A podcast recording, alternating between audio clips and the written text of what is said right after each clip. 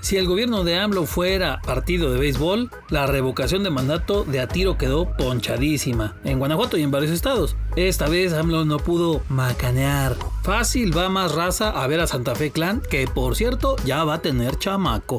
Arranca la oruga del meme para pasar por las noticias más virales de la semana que acabó. Soy Toño Castro y empezamos la ruta en la oruga que ya tiene más escuchas que ni los votantes que hubo en la revocación de mandato. Estación lunes.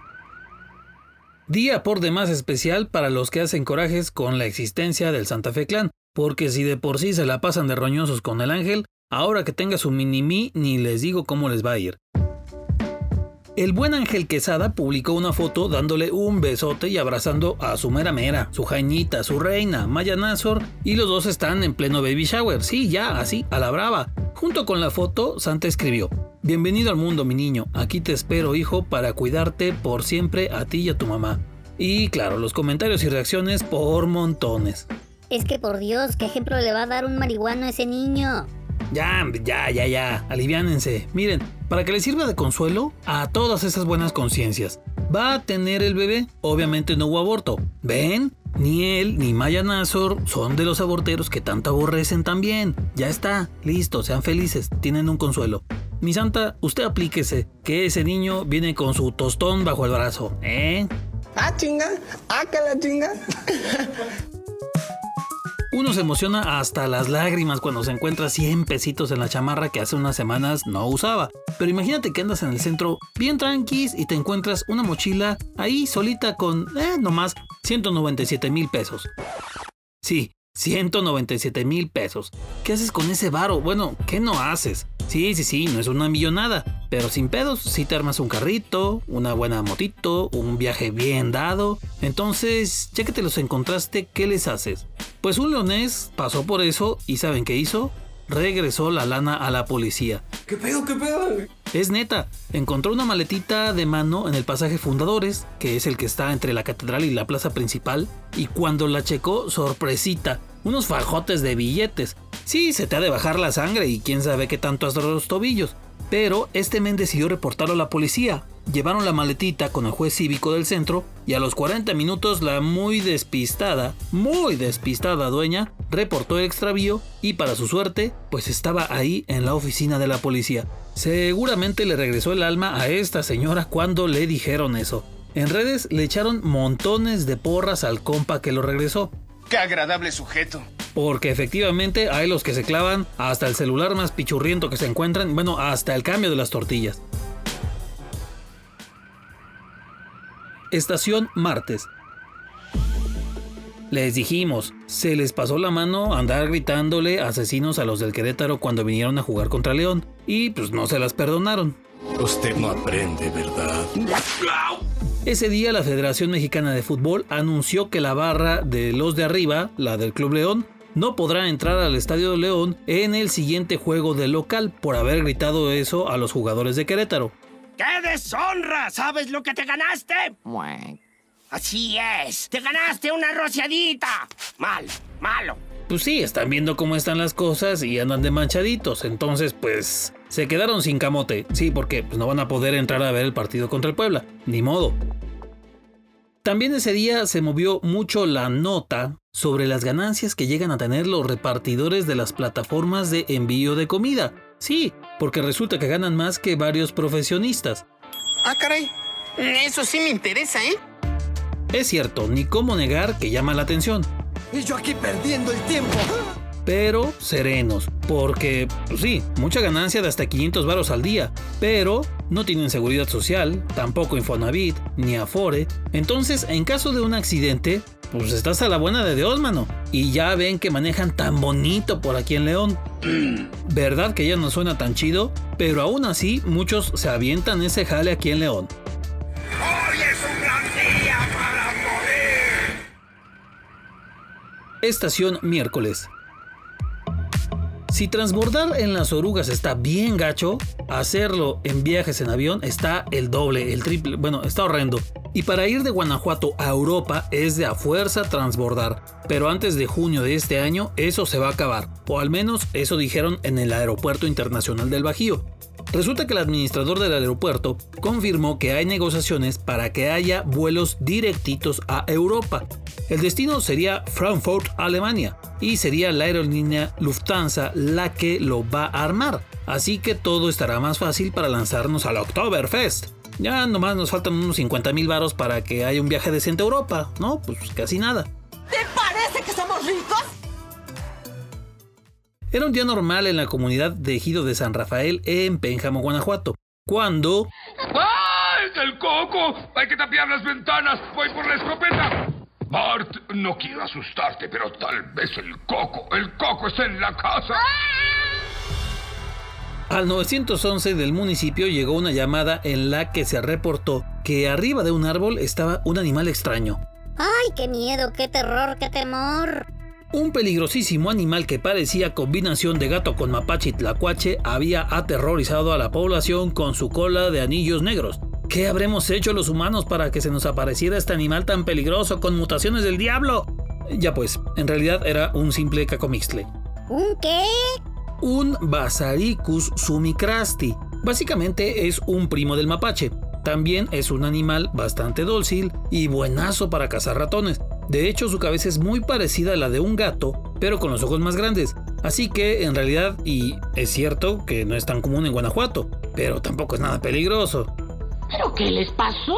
Oh, nada mal, solo un pequeño incidente con el coco. Pero no habría pasado nada si hubieras estado aquí para no dejarme comportar como un idiota. Estación Jueves. A ver, Secretaría de Seguridad Pública de León. Idea millonaria. Apúntele bien.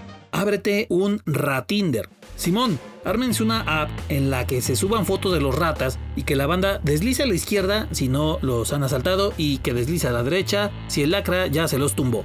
Porque material en León hay bastante, así que pues, les podría funcionar, banda. Podría funcionar. Ahora, el Bronco está entambado, pero debe estar más que orgulloso de que la Facebook Bronco Investigation es real en León. Lo digo porque ese día se movió bastante la nota de cómo unos vecinos de la colonia Chulavista obtuvieron los datos de un par de ratones que andan en esa zona y que con pura publicación de redes se hicieron sus datos de los dos porque ya llevaban a varios que habían tumbado. Y mientras tanto las autoridades... Así que voy a transcribirla en mi máquina de escribir invisible. Y miren, pónganle que quizá se las compramos, con eso de que se necesita una denuncia formal de los afectados y bla, bla, bla, bla, bla. Pero también, aunque vean los madrazos ahí enfrente, les vale madres, ¿eh? Ah, ¿no me cree? Ahí le va.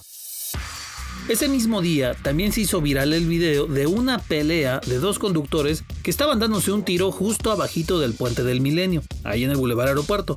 Se detuvieron en la lateral y ahí meitos se armaron los madrazos. En eso pasa una patrulla de las Fuerzas de Seguridad Pública del Estado ahí por los carriles centrales del bulevar. ¿Y qué hicieron? Tú no has visto nada.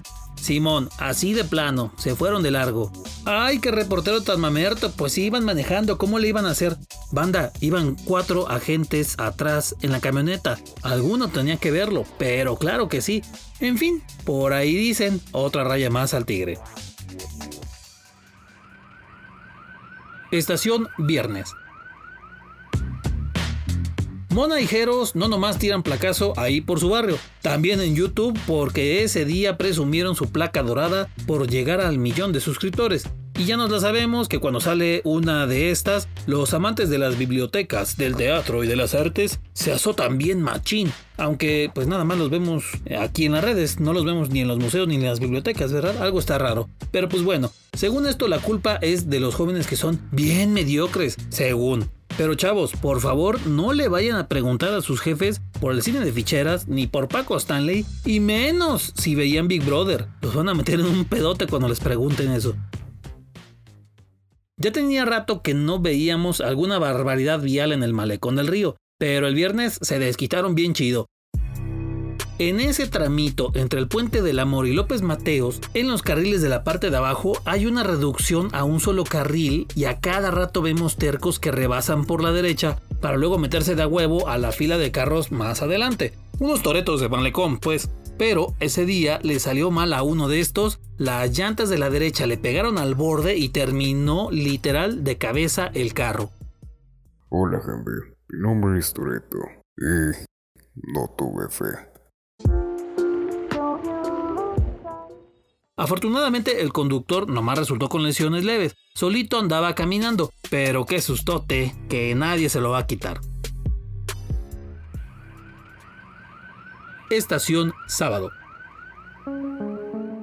Ese día lo que se comentó mucho fue una advertencia que hizo el gobierno de los Estados Unidos a sus ciudadanos para que se pongan al tiro en varias carreteras mexicanas. Y pues sí, estaba una de Guanajuato. También había de Jalisco, de Michoacán, de Guerrero, Tamaulipas, Sinaloa, Chihuahua, Coahuila, Durango, Zacatecas, Nayarit, Sonora, casi medio país. Pero pues sí, aquí en Guanajuato ya se la saben, la que está marcada es la 45D, alias la Panamericana, y específicamente el tramo que está entre Celaya e Irapuato. El señalamiento fue por este asunto de los robos que hay a cada rato en esa zona. Entonces, a ver si meten este tramo de carretera para el siguiente juego de Forza Horizon. Algo más extremo, ¿no? Evadiendo policías falsos y toda la cosa. Ya de menos que este problemón sirva para que los gamers tengan más adrenalina en ese juego. Estación Domingo. Después de meses de argüende, acusaciones al INE, especulaciones, marchas en contra y demás, llegó el día de lamentada revocación de mandato, día de votar en ese asunto. Guanajuato no falló. Claro, no falló a su tradición de batear de home run a AMLO y sus disposiciones. Y pues fue el tercer estado con menos participación de todo el país. De los casi 4.5 millones de votantes que hay registrados en el estado, participaron nomás 40.467. Estos fueron a votar en esta onda y lo que significa entonces que un 9.38% del padrón guanajuatense votó. Solo en Aguascalientes y Jalisco hubo menos participación todavía. Nomás para que se den un quemón. En las elecciones del año pasado, la participación fue de 52.5%.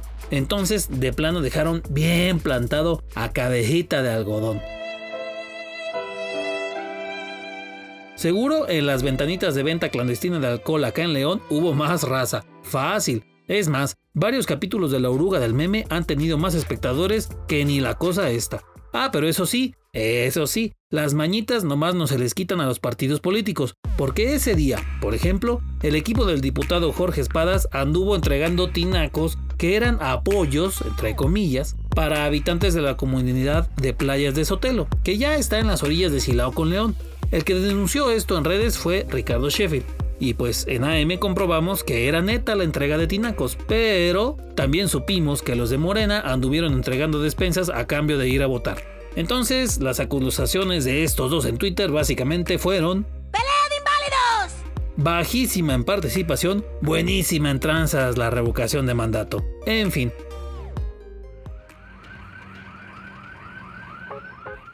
Aquí acaba la ruta de esta semana en la oruga del meme, bájese en orden y la próxima semana los esperamos para otra ruta. Recuerden que la oruga circula también por Spotify, Google Podcast y Apple Podcast y allá sale primerito que en ningún otro lado.